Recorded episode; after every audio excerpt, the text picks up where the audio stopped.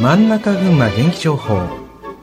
この時間は群馬県伊勢崎行政県税事務所の提供でお送りします。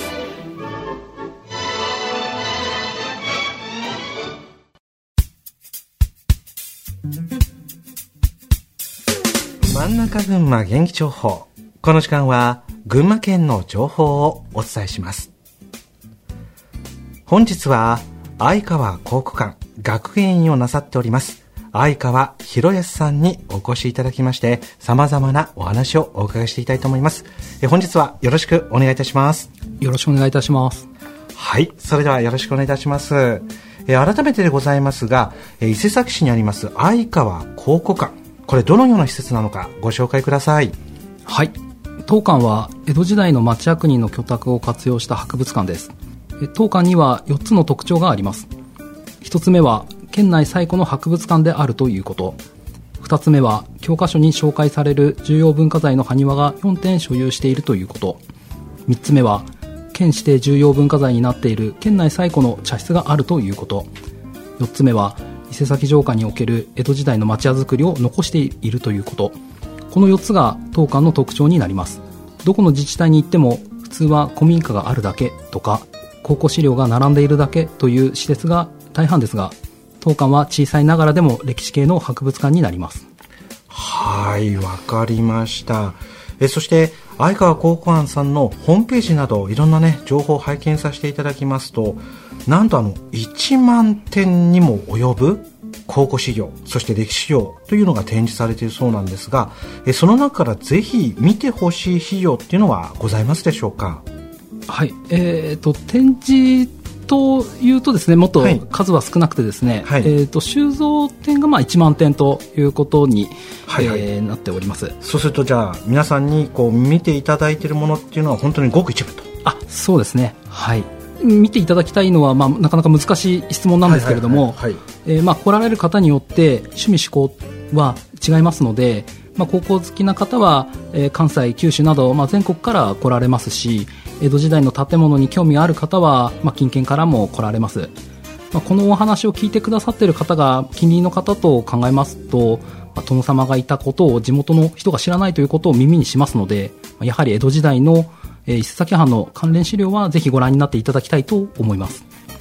普段は公開しておりませんがこの前の秋の企画展で6年ぶりに伊勢崎藩の3代目の殿様の掛け軸を展示いたしました、えー、そしてなんですが続いて創始者の相川志賀さんという方でよろしいですかね。はい。えー、この方がまあ収集した資料などをもとに、まあ、施設博物館として創設した相川考古館なんですが、民間運営ということでこれ間違いないですか？そうですね。はい、であの民間であのそういったあの歴史系の博物館を運営されているということなんですがそのご苦労とかまた公設の博物館にはない強みというのは何かありますでしょうか？お聞きください。ありがとうございます。はい。建物の老朽化など、まあ、江戸時代の建物をどう残していくかといった維持保存の問題が、まあ、大きくあります、まあ、当館の価値を理解していただかない限り運営は成り立ちません。地元の歴史を PR するにも民間では大変で市内の方に地元の歴史について知るきっかけが周知できない現状は残念と思っております。当館の強みは先月根津美術館の学芸員さんともお話ししたのですがまあ、施設博物館の利点を生かすべきだという話を、えー、しておりました。当館では県内最古の茶室を生かし茶会を催しているのですが江戸時代の道具などを活用しお茶を楽しんでいただいております。最近では11月12日に秋の茶会を催しましたが市内の方より市外や県外埼玉東京遠くからは仙台までお越しくださいました。はいわかりましたえー、運営もね、なかなかやっぱり民間でやるってなると、非常にね、まあ、難しいところもありつつも、いろんな企画展とかもやられていらっしゃいますよね。なんか本当に博物館に負けないぐらい。あ、そうですね。あのーはい、かなりまあマニアックな部分、ところもあるんですが、まあ、それでもあの楽しんでいただいている方々が来ていただいております。うんうん、はい。あの、つい先日までね、開催されておりました、伊勢崎街中文化祭。えこちらも実は実行委員長ということで、まあ、開催に至ったわけなんですけども改めてこの伊勢崎町中文化祭あのなぜ開催されようと思ったんでしょうか？はい、あの街中というのがですねなかなか今あのどういうところかというのが見えない部分が出てきておりまして、えー、まあ歴史を紐解くと、まあ、城があって城下町というところが昔賑わっておりました、うん昭和の時代でも、え、人が歩いているところが、え、本町、西町、荒町というところが賑わってたということも高齢の方々からも、そういうお話も聞いております。でまあ、そういったところが今、まあ、寂しくなっているというところでなんとか人が歩いて楽しめるような、えー、ところにならないかということで、えー、文化祭ということを始めてみました。えー、おのおのが、まあ、おのおのやりたいことをぜひやってくださいということで、えー、私どもの方では期間と、まあ、場所、うん、エリアをを絞るのみであとは皆さんがあの参加したい方々にお声かけながら一緒に、えー、作っております。はい、わかりました。じゃあ本当にね、あの、町の商店の方も含めて、またね、住まわれている方も含めて、一緒になってね、この伊勢崎町中文化祭というのをね、開催されたということですね。はい。はい、それでは、あの、最後なんですけども、PR 一言お願いしてもよろしいでしょうか？はい、ありがとうございます。えー、私どものところでは、えー、年に6回お茶会を開いております。はい。えー、今度12月には、えー、ゆうざり茶会また12月に31日には、えー、除夜釜と言いまして、えー、除夜釜はい、はい。えー、20時から、えー、朝20時から1時ですね、えーはい、年度をこう挟む間に、えー、お茶を飲みながら、えー、過ごしましょうという企画を行っております。それはあれですか？除夜の鐘の、はい、あのお茶バージョンみたいな感じで除夜釜、はいっていう名前になってるっていうことですかね。そうです。えー、除夜の鐘を聞きながらお茶飲みましょうよという企画はいはいはいはい、です。今忙しい世の中の中で、まあ、一服飲みながらゆっくり過ごしていただければいいのかなと思っております。えっ、ー、と、来年の3月には、えー、まあ、ひな人形展が行われます。うん当館の方では史跡会というので2ヶ月に一度各自治体の史跡を回っております、